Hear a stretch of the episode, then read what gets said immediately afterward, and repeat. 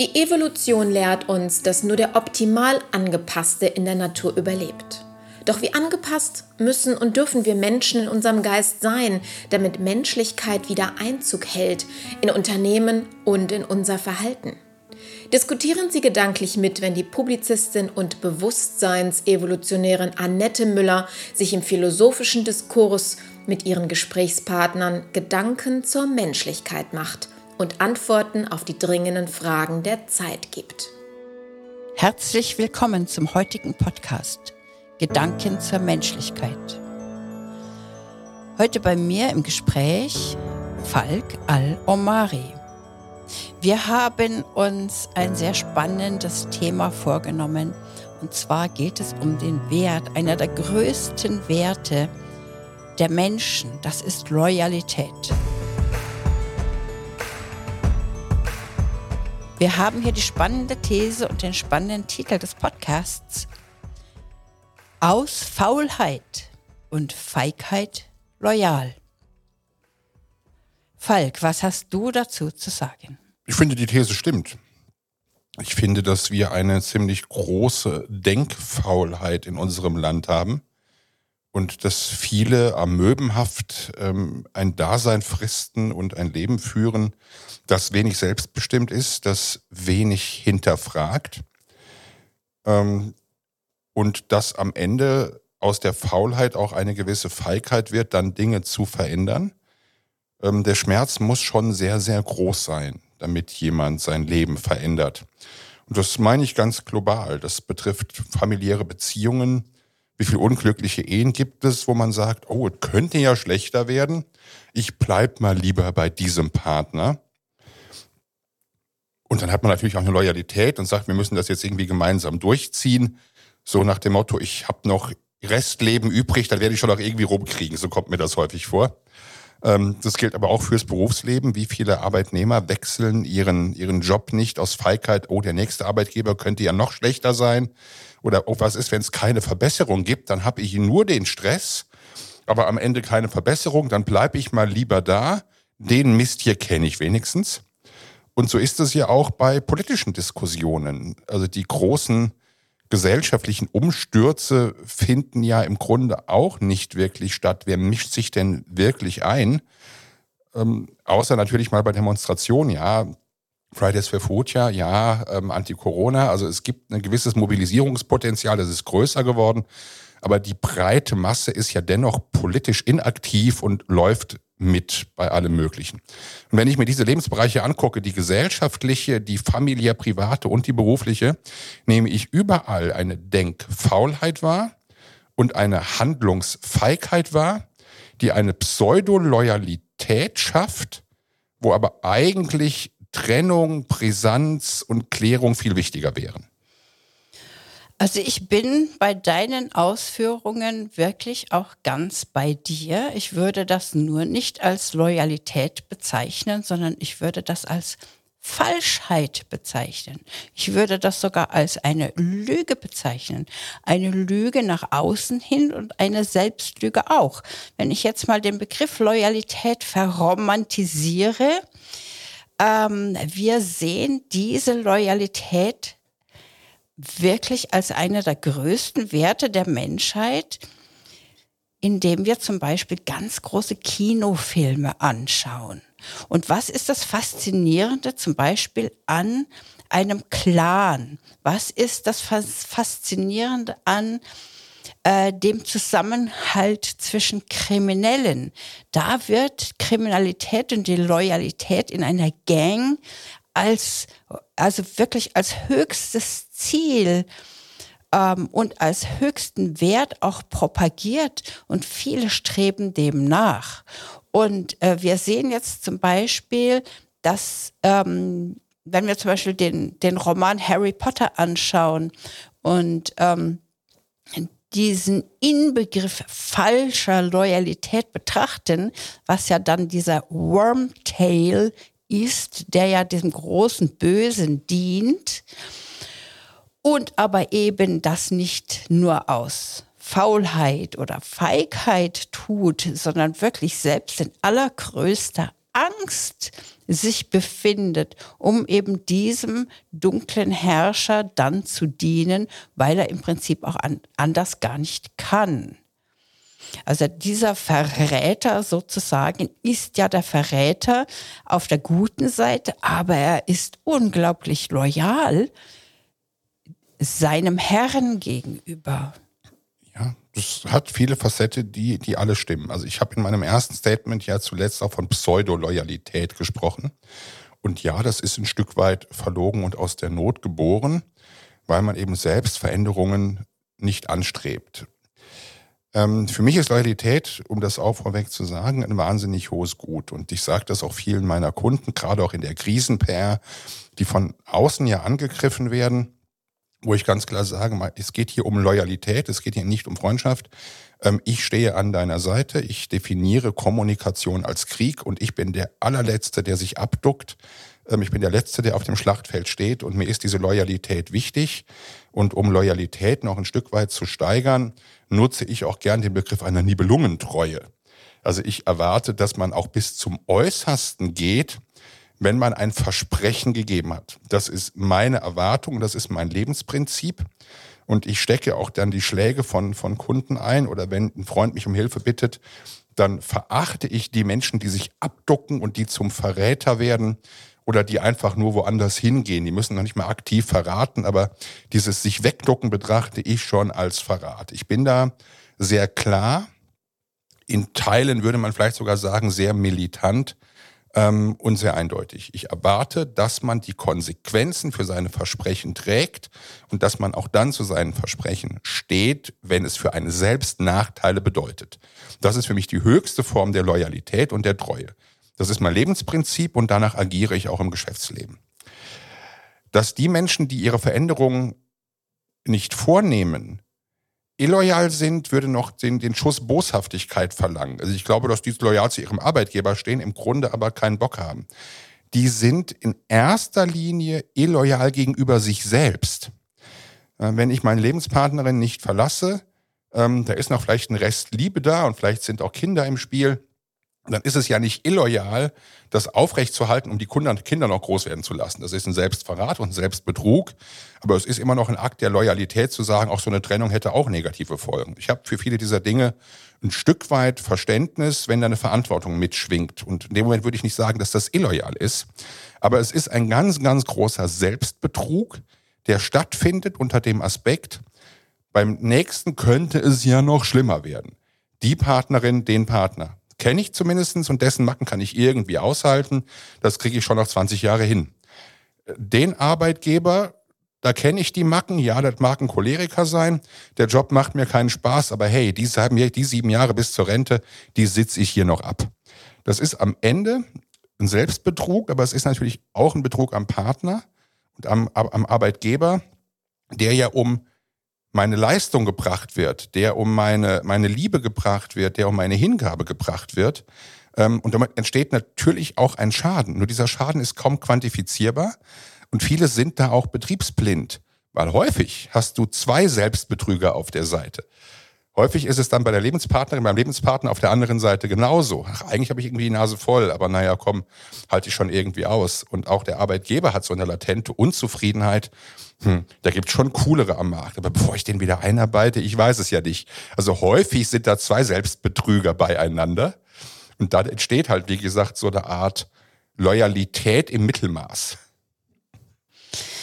Also wenn ich mir jetzt überlege, ich habe vor Jahren irgendwie irgendwann mal ein Versprechen gegeben und äh, bin mein Leben lang an diesem Blödsinn, den ich damals verzapft habe, gehalten. Also da würde ich schon gerne sagen, okay, äh, das war ein Fehler, das da habe ich falsch gedacht und das Versprechen möchte ich nicht einhalten. Also ich denke mal, das ist schon ganz wichtig.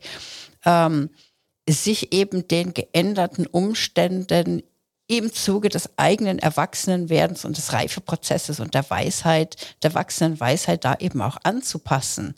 Also da gibt es schon ziemlich viele dumme Sachen, die man irgendwann mal versprochen hat, glaube ich. Also ich bin bei dem Thema Versprechen sowieso komplett radikal. Und zwar verspreche ich nichts, null, niente sondern was ich tue, ich halte mein Wort. Und das ist ein riesengroßer Unterschied. Ich brauche überhaupt nichts zu versprechen, weil ich einfach Wort halte. Warum muss ich dann irgendwas versprechen? Und in dem Fall loyal sein, muss ich nicht. Bin ich, für mich ganz klar.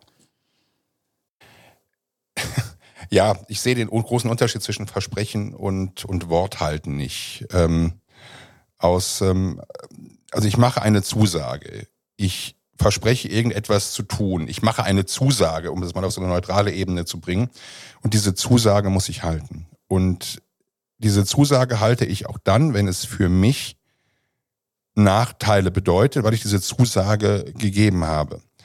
Und was mir in der Gesellschaft fehlt, und da bin ich jetzt mal eher so gedanklich auf der wirtschaftlichen Seite unterwegs, man muss auch mal eine falsche Entscheidung durchziehen, um anderen zu zeigen, dass man konsequent ist. Also dieses heute Hü und morgen Hot und habe es mir wieder anders überlegt, das ist echt schwierig. Und ich habe jetzt auch eine schwierige Zeit hinter mir, wo es einmal viele Entscheidungen, die ich heute getroffen habe, ich morgen als falsch erachtet habe.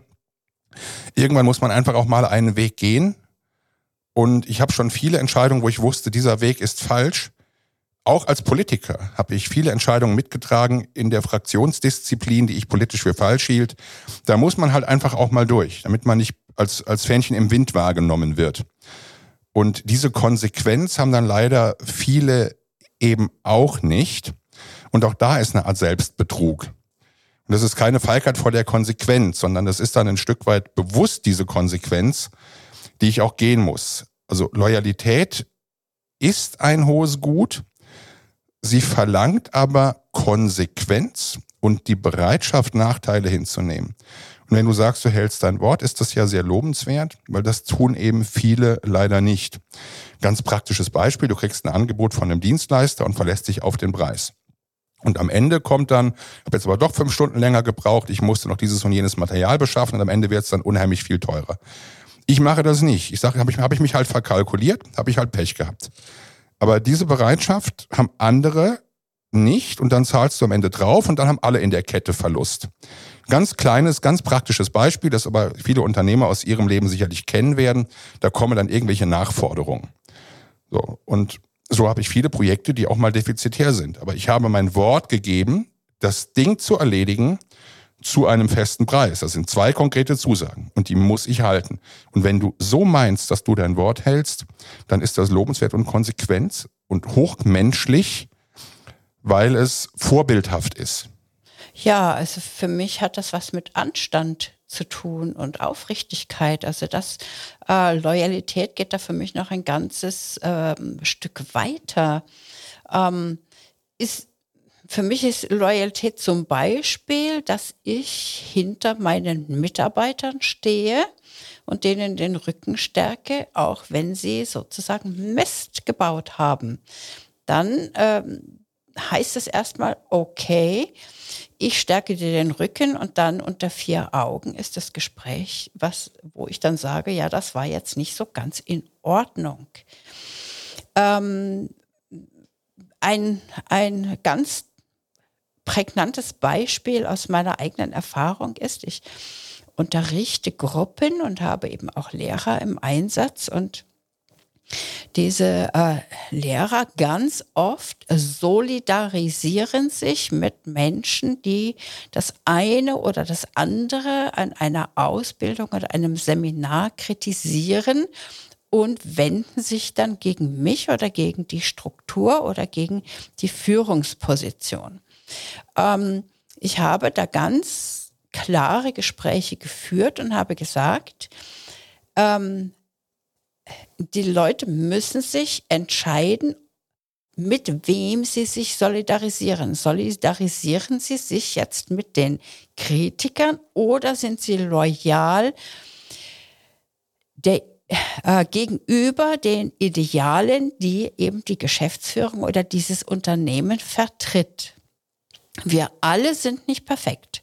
Es gibt alles, es gibt für alles ähm, eine gute Seite, eine schlechte Seite. Jeder hat seine Fehler. Kein Unternehmen ist perfekt. Kein Unternehmen hat hundertprozentig passende Ideologien. Da gibt es immer etwas zu kritisieren. Aber diese Kritik muss dann sozusagen unter vier Augen oder in einem anderen Rahmen geäußert werden und nicht solidarisiert mit eventuellen Kritikern ähm, und dann nach außen getragen werden. Da war es also ganz klar, dass diese Personen, die also eben nicht loyal hinter der Unternehmensführung standen, dann dieses Unternehmen verlassen haben. Ähm, das stand dann eben zur Wahl und ähm, da muss ich eben auch sagen, okay, mit wem solidarisiere ich mich? Bin ich auf der Seite der sogenannten ungerecht behandelten oder bin ich auf der Seite derjenigen, die vermeintlich unrecht handeln? Da bin ich ja in der Wertung. Wenn ich mich in diese Person hineinversetze, dann bin ich solidarisiert mit einem Gedanken, der sagt, diese Welt ist ungerecht. Also da bin ich solidarisiert mit dem Gedanken, diese Welt ist ungerecht und alle, die über mir stehen, Unternehmer, Firmen, die Menschen, die etwas zu sagen haben, meinen es schlecht mit mir.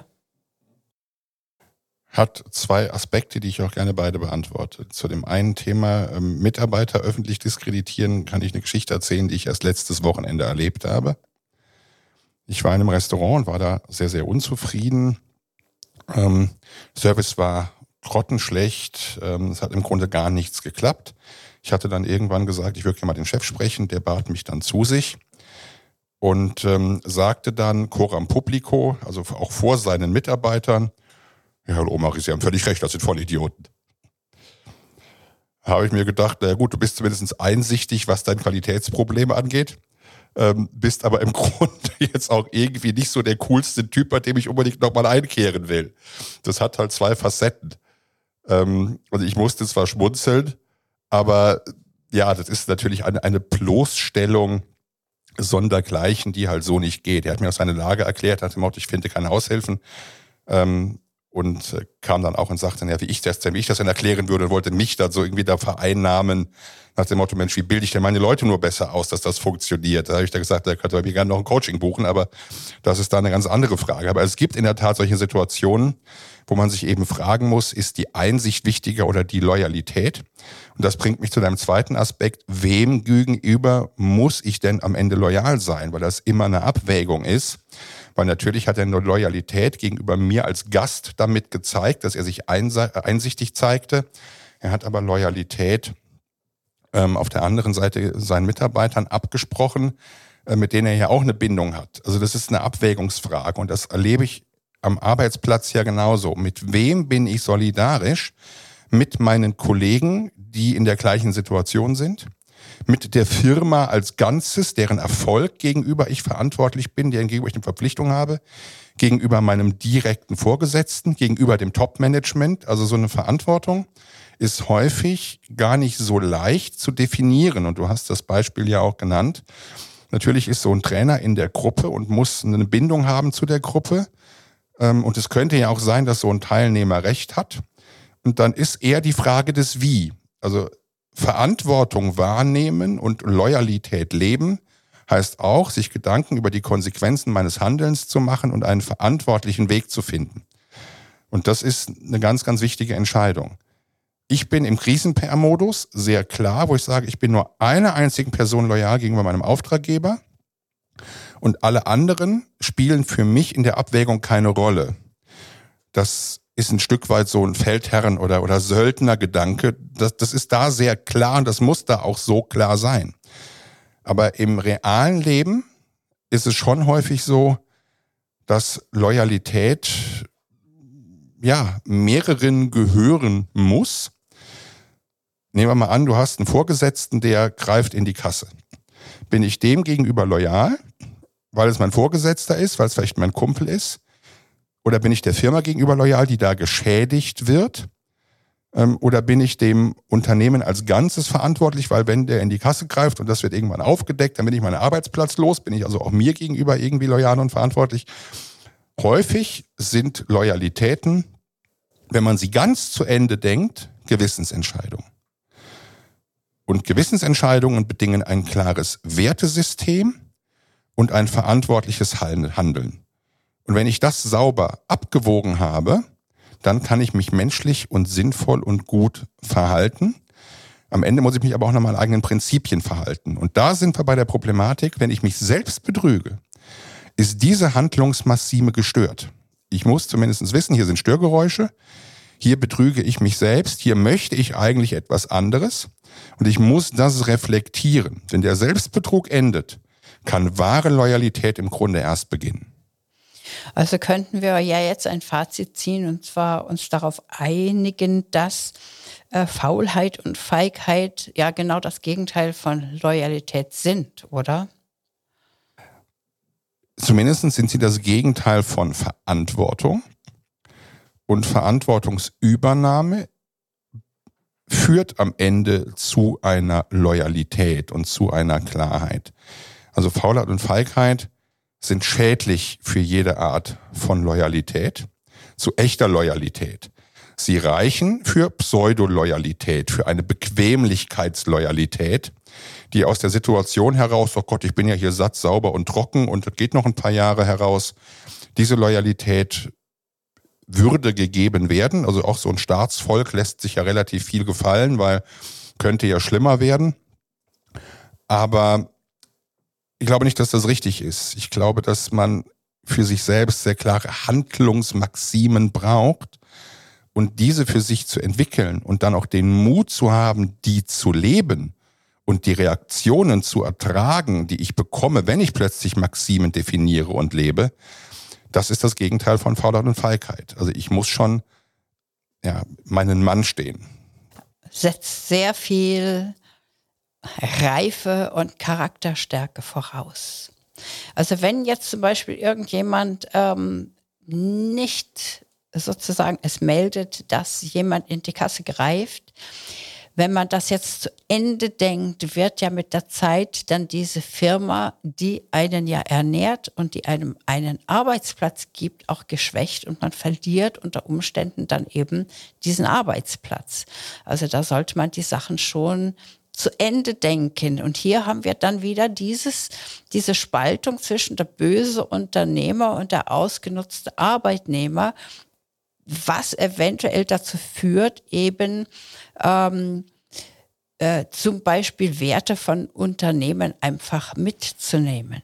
Ja, aber um das Beispiel zu nehmen mit dem Typ, der in die Kasse greift, also ich kenne das Beispiel nicht konkret, das fiel mir jetzt nur eben ein. Aber das, um das Beispiel der geteilten Loyalität deutlich zu machen. Ich habe ja dann auch die Handlungsoption, wie gehe ich damit um? Spreche ich den Typen selber an und sage ihm, das ist problematisch, hör bitte damit auf. Oder gehe ich damit zur Geschäftsleitung und verpfeife den Typen, dass er dann seinen Job verliert? Oder melde ich es gleich der Polizei und skandalisiere das? Also ich habe ja Handlungsoptionen. Aus und, dem Stoff werden Filme gemacht. Genau, und das die, ist und total die, spannend. Die, die, muss ich aber abwägen. So, und äh, das ist eben der Punkt. Also schaffe ich es nicht, idealerweise allen gegenüber loyal zu sein. Dem Typen, der das tut, dem ich dann sage, hör bitte auf damit, wenn das nochmal vorkommt, würde ich das diesen und jenen Schritt gehen, es irgendwo melden. Der Geschäftsführung mit der klaren Bitte, das irgendwie nicht Konsequenzen haben zu lassen aber eins muss man natürlich auch der Ehrlichkeit halber sagen, dass der Ehrliche häufig der Dumme ist. Das Gefühl macht sich ja breit. Also wie oft, das hat, glaube ich, jeder schon erlebt. Jeder, der uns jetzt hier zuhört und ich denke auch, ähm, wir beide kennen das. Du hilfst jemandem, du tust alles, du wirst der Verantwortung gerecht, du handelst prinzipientreu, du meinst es wirklich gut und du handelst auch wirklich gut und es gibt auch keinen, der eine andere Meinung hat, dem du das diese Geschichte erzählst und am Ende bist du trotzdem der Dumme, derjenige, der es aufgedeckt hat, der Verräter und so weiter. Also auch das gehört dazu, dass in dem Moment, wo ich Loyalität lebe, möglicherweise genau diese Loyalität für mich Konsequenzen hat. Und dann ist es umso wichtiger, Handlungsmaximen zu haben, und einen Kompass zu haben, auf dem ich handele und diese Konsequenzen einfach zu ertragen, als das ist das Ergebnis meiner ehrlichen Konsequenz. Das muss ich halt aushalten. Ja, und diese Menschen, diese Menschen werden dann ja für andere Menschen tatsächlich Helden. Ja, wenn wir die ganzen Helden unserer Geschichte anschauen, äh, Statuen, die wir errichtet haben, Museen, die wir errichtet haben, die vergöttern solche Menschen, die den Mumm und den Charakter und das Rückgrat hatten, für ihre Aufrichtigkeit zum Beispiel auch zu sterben und Märtyrer zu werden. Also Loyalität in dem Sinn ist ein ganz, ganz hoher Wert, äh, den ich persönlich auch sehr schätze. In der Tat, also wir vergöttern Helden, die etwas bewegt haben und die bereit waren, ihr Leben zu geben. Jetzt, jetzt ne, äh, Jean d'Arc, Martin Luther King und die Geschichte lässt sich ja, gibt es ja unendlich viele Beispiele. Aber diesen Heldenmut selber im Alltag aufzubringen, das bringen die meisten eben nicht fertig. Wenn wir Braveheart gucken, finden wir das cool und identifizieren uns für die zweieinhalb Stunden Filmdauer damit. Aber ein Mini-Braveheart im realen Leben ist kaum einer. Das finde ich so schade. Ja, das, äh, ähm, wenn, wenn wir uns die heutige Zeit anschauen, wird es ja auch nicht gewünscht. Also ich jeder, der irgendwie so ein bisschen äh, den Kopf aus der Masse rausstreckt, da kommt dann der Rasenmäher und äh, es bringt den dann in Gefahr sozusagen. Also das ist auch, äh, glaube ich, ein gesellschaftskritisches Thema, ähm, wo wir uns grundlegend wirklich auch äh, ändern müssten und unsere allgemeinen täglichen Werte überdenken und auch anders erziehen. Also diese Werte finde ich sehr gut, wenn man das zum Beispiel in die Ethik, in den Ethikunterricht in der Schule einführen würde. Ohne Frage. Also du hast vollkommen recht, dass jeder, der den Kopf aus dem Mainstream raussteckt, erstmal fix und fertig gemacht wird. Aber genau das ist die Basis, in der Helden geboren werden. Also wenn es nicht gefährlich wäre, dann gäbe es auch die anderen Helden ja nicht. Ne? Also eine Jeanne d'Arc hat ja nicht dem Mainstream gegenüber gehandelt und auch ein Martin Luther King nicht und Alexander der Große nicht. Also gerade weil die Stimmung so ist, ist jetzt eigentlich Zeit für Helden und für Loyalität. Ähm, Wenn es nicht gefährlich wäre, wäre es nicht cool. No risk, no fun. Ähm, aber das in der Tat in einer Ethik mal zu diskutieren und ähm, auch im Unterricht und in der Schule zu diskutieren, halte ich schon für wichtig. Und Schule ist in der Tat da auch aus meiner Sicht in Anführungsstrichen ein Problem weil natürlich ähm, derjenige in der Klasse, der auch mal rebelliert, der auch mal eine Meinung vertritt, nicht die Anerkennung in Form von Noten oder von Lehrern bekommt, sondern sagt man eben, der ist rebellisch. Im schlimmsten Falle kriegt er Ritalin. Ähm, das ist natürlich in der Tat ein Problem. Wir möchten keine Charaktere formen. Wir möchten Wissenseinheiten schaffen, die dann wirtschaftlich verwertbar sind. Also die klassische Persönlichkeitsbildung findet ja nur noch bedingt in der Schule statt. Liegt aber auch daran, auch das hatten wir mal in der Podcast-Folge diskutiert, dass das Material, das dazu beschulen ist, natürlich auch potenziell immer schwieriger wird. Andererseits sind diese Rebellen Helden. Wir merken doch, dass in diesen Gruppen diese Leader, diese Alphas, die rebellieren, die zum Beispiel sagen, okay, ich lerne jetzt nicht mehr oder ich bilde jetzt eine Gang um mich herum, dann doch auch wieder von den äh, Freunden und Kollegen bewundert werden. Also da spüren wir ganz einfach, dass dieses Ausbrechen aus der Norm ein ganz wichtiges Tool ist, um sich persönlich weiterzuentwickeln. Definitiv. Also natürlich, ja, wir lieben Helden, das hast du ja schon gesagt. Ja, ich ähm, meinte jetzt die Rebellen. Ja, das sind, die betrachten wir aber hier häufig auch als Helden. Also die, die mal gegen den Strom schwimmen, die kriegen dann schon Applaus von einigen. Die kriegen nicht die Liebe der Masse, aber die kriegen Applaus von einer Peer Group. Das merke ich bei mir selber ja auch. Ich bin jetzt ja auch, wenn man meinen Facebook-Kommentaren folgt, sehr provokant in meinen Aussagen. Und das gefällt nicht jedem, aber es gefällt genug Leuten, die dann sagen, ich möchte unbedingt mit dem Typen arbeiten, ich möchte unbedingt für den Typen ähm, tätig werden oder ich möchte den oder keinen haben. Ähm, eine gewisse Abgrenzung in Form von Andersartigkeit und Rebellentum hilft natürlich eine eigene Position zu gestalten. Du musst aber dann damit leben, dass du in einer Kontroverse bist und das halten viele nicht aus. Aber kontroverse Zeiten sind immer Zeiten, um sich selbst zu profilieren. Und aus diesem Profil heraus lässt sich auch Kapital machen. Nicht nur ökonomisch, auch gesellschaftlich. Würde keiner gegen den Strom schwimmen, gäbe es keine gesellschaftliche Weiterentwicklung. Deswegen mögen wir diese Typen, folgen ihnen aber nicht zwingend. Also Stärke zeigen, Position bekennen, gerade stehen für die eigenen Überzeugungen und eben Loyalität in einer eigenen Reife entwickeln. Also das hört sich für mich wirklich sehr gut an. Absolut. Also erstmal aufhören, denkfaul zu sein. Mach dir dein eigenes Bild von der Welt und entwickle daraus für dich Handlungsmaximen. Das kannst du auch gerne Prinzipien nennen. Also wenn jemand sagt, es geht ums Prinzip, belächeln wir das ja oft, aber ich finde Prinzipien wahnsinnig wichtig. Und wenn ich die Prinzipien habe und kann sie in Handlungsmaximen ummünzen, in eine Art inneren Kompass meiner Handlungen bringen, dann bin ich plötzlich konsequent. Und diese Konsequenz bringt mir die Bewunderung von den Menschen, die dann auch nur zu mir passen. Dann grenze ich mich halt ab, weil ich nur bestimmte Menschen um mich herum schare. Und dann lebe ich aber auch in dieser Peer Group deutlich besser, als wenn ich allen gefallen will. Und denen gegenüber eine Loyalität zu entwickeln, ist dann die höchste Form dieser Gemeinschaft oder dieser Teilgemeinschaft. Und in der kann ich wunderbar existieren. Das wäre für mich der Weg. Und dann stellt sich wieder die Frage Loyalität wem gegenüber. Ich weiß sehr genau, welchen Menschen ich Loyalität geben möchte und welchen ich sie auch gezielt verwehre. Mhm, wobei mir jetzt wieder so Filme in den Kopf kommen, wo dann ähm, eben auch ein loyaler Mensch doch auf die Probe gestellt wird, weil der Ruf eines anderen Menschen, dem er gegenüber loyal ist, ähm, gezielt zerstört wird und ähm, dem irgendwelche Dinge angedichtet werden, die gar nicht stimmen, eben um ihn zu diskreditieren. Und dann wenden sich eben viele, die vorher loyal gewesen sind, ab. Und das ist dann schon auch für denjenigen, der sagt, ich bin loyal, ein Gewissenskonflikt, weil kann ich zu so jemandem loyal sein?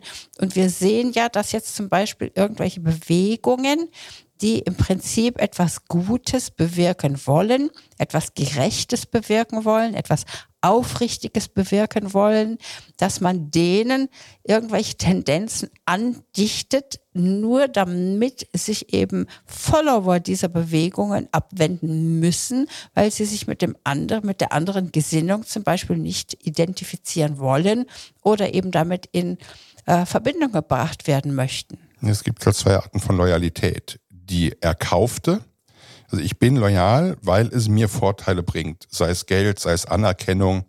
Viele sind ja auch gerne auf der Gewinnerseite und es gibt die Loyalität, die ich eben ansprach, die aus meinen Prinzipien und meinen Handlungsmaximen heraus entspringt. Das bringt mich auch mal zu einer anderen Podcast-Folge, die wir gerne machen können als Themenvorschlag. Ist wirklich jeder Mensch käuflich? Oder hat wirklich jeder Mensch seinen Preis? Weil das ist das, was du ja sagst ähm, in dem Moment, wo ich sage, da kommt ein anderer, der bietet mir mehr, der verspricht mir mehr Vorteile, endet dann meine Loyalität. Wenn ich Handlungsmaximen habe, muss ich das ganz, ganz klar verneinen. Also ähm, womit ich mich gut fühlen würde, wäre zum Beispiel so ein Bild eines äh, Vaters oder eines großen Bruders, der als erstes Mal, wenn ich etwas, ähm, wenn ich mich sozusagen in die Scheiße geritten habe, dann rausholt und ähm, zu mir steht und dann sozusagen mir unter vier Augen die Leviten liest. Also das würde ich mir jetzt zum Beispiel wünschen, wenn ich einen groben Fehler begangen hätte.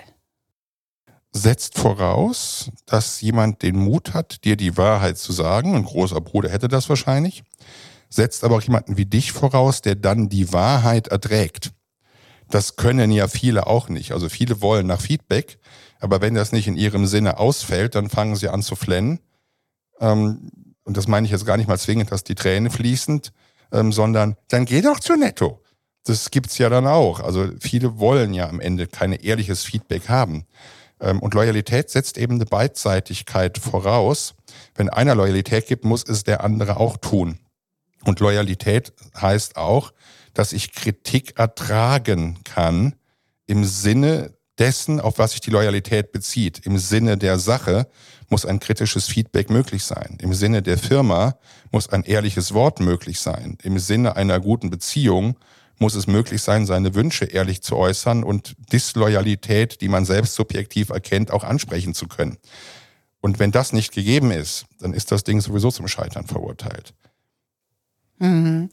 Wobei du jetzt gerade ähm, diesen Slogan, dann geh doch zu Netto, ausgesprochen hast. Also ich muss zugeben, dass mich diese Werbung wirklich ins Mark getroffen hat und die hat mich mit sehr, sehr, sehr viel Trauer erfüllt, dass damit Tür und Tor des Mittelstands, des Unternehmertums, das ja der kleinen Geschäfte die wirklich äh, mit, mit einem Herzblut in ihrem Laden stehen, einfach unterminiert werden, weil der Geiz der Konsumenten hiermit angesprochen wird. Und ich finde das also wirklich erschütternd und es hat mir sehr weh getan. Es tut mir sehr weh. Ja, wir haben ja auch das Thema. unmenschlich.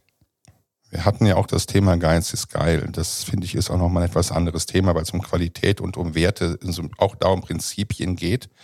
Ähm Aber hier haben wir dann, der Kunde ist seinem Krämerladen nicht loyal gegenüber. Ja, das, das ist das eine. Das, mir geht es immer so anderes. Mir geht es um die persönliche Betroffenheit, die ich erlebe. Ich rede mit einem Menschen, und dann äußerst du eine Kritik um der Sache willen. Die ist auch berechtigt. Das ist auch keine, gibt ja so eine diffuse Kritik, so nach dem Motto, gefällt mir alles nicht, ich alles blöd, müssen wir anders machen. Damit kann aber ja keiner arbeiten. Sondern ich rede von einer ganz konkreten Kritik, mach das bitte so und so anders. Ich würde das vorschlagen, so zu ändern, weil, da kann ich das alles begründen. Das ist ja eine sachliche Kritik. Und dann kommt häufig zurück, ja, wenn dir das nicht gefällt, dann such dir doch einen anderen. So, das erlebe ich oft in Diskussionen und das ist eine Art Unreife, die am Ende so eine Loyalität eben auch gefährdet. Und ich brauche diese Reife bei Menschen, dass die Feedback ertragen können, dass man um der Sache willen, um der Loyalität des gemeinsamen Projektes willen, das eben auch erträgt, ohne dann gleich das Ganze in Frage zu stellen. Das ist ja so eine Art banale Pikiertheit unter dem Aspekt, ja, wenn dir es nicht gefällt, dann geht doch woanders hin. Deswegen übernehme ich eher die Tonart von dann geh doch zu Netto, äh, dieses Geschrei der Göre als die eigentliche Aussage. Ähm, und das ist mir wichtig. Wir brauchen, um Loyalität zu üben in einem beidseitigen Verhältnis, reife Menschen, die Ehrlichkeit ertragen können. Also das ist ein wirklich wunderbares Fazit. Wir brauchen reife Menschen, die Ehrlichkeit ertragen können und auch überdenken, wo stehe ich mit meiner Loyalität, welche Prinzipien habe ich. Also ich würde mir wünschen, dass diese Podcast-Folge dazu beiträgt, wirklich über dieses heldenhafte, loyale nachzudenken und vielleicht wieder als Wert aufleben zu lassen. Ich bedanke mich fürs Zuhören und freue mich aufs nächste Mal. Vielen Dank fürs Dabeisein, lieber Falk. Immer gern, danke. Danke fürs Zuhören. Wir sind heute schon am Ende unserer Folge. Im zweiwöchigen Rhythmus geht es weiter. Und wenn Sie die nächste Folge mit als erste auf Ihrem Handy empfangen möchten, dann abonnieren Sie doch einfach diesen Podcast. Wie das funktioniert, zeigen wir Ihnen in den Show Notes. Ansonsten lädt sie Annette Müller ganz herzlich in ihre Facebook-Gruppe ein, um über die Gedanken zu heute und zu den nächsten Folgen gerne mit ihr zu diskutieren. In dem Sinne, bis zum nächsten Mal.